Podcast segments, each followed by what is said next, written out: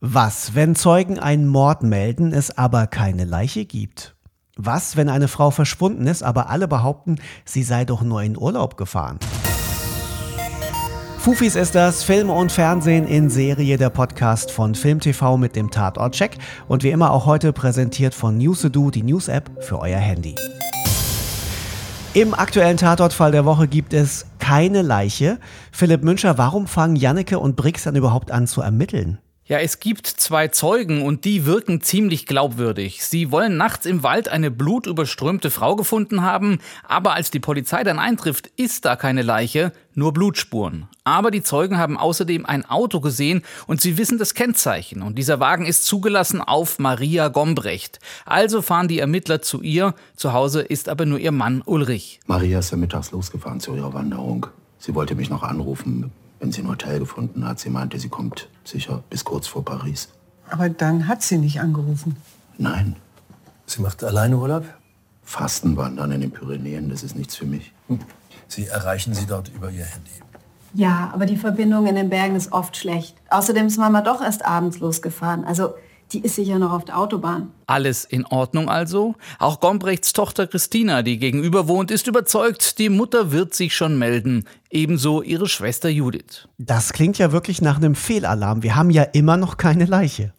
Ja, Jannike und Brix wissen erstmal nicht so recht, wie und ob sie jetzt überhaupt weitermachen sollen. Aber dann melden sich die Kriminaltechniker. Das Blut, das sie gefunden haben, ist von Maria Gombrecht. Auch die DNA in der Kleidung.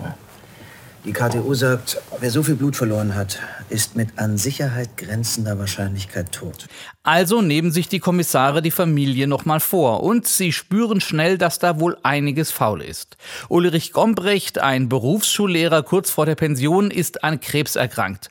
Die Töchter sind sehr besorgt um ihren Vater und dem geht das ganz schön auf die Nerven. Aber auch die beiden Schwestern Judith und Christina sind sich untereinander nicht grün. Kannst die Wahrheit wohl nicht aushalten. Halt bitte an! Halt an! Ich brauche mir deinen Scheiß nicht anzuhören! Ja, dann hau doch ab! Kann es sein, dass hier alle Geheimnisse voreinander haben? Je tiefer Jannike und Brix graben, desto seltsamer wirken diese Gombrechts. Ja, es klingt auch ein bisschen nach einem komplizierten Familiendrama, das da abgeht.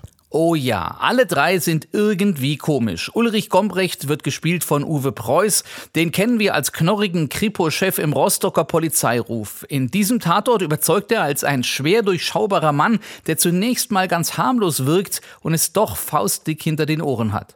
Und die beiden Töchter, die haben offensichtlich auch beide ihre eigene Agenda.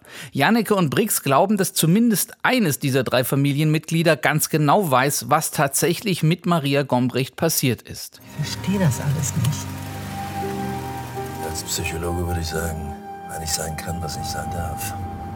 Weil nicht sein kann, was nicht sein darf. Ja, das ist vielleicht der Schlüssel. Familie, Macht, Kontrollverlust, Gewalt. Ein Fall, der erstmal nur schwer in die Gänge kommt, dann aber plötzlich Fahrt aufnimmt und sich zu einem furiosen Showdown steigert. Es lohnt sich also, der neue Tatort heißt Finsternis und er kommt, Achtung, weil Ostern ist, Montag erst. Das ist Ostermontag, dann der 18. April um 20.15 Uhr im ersten.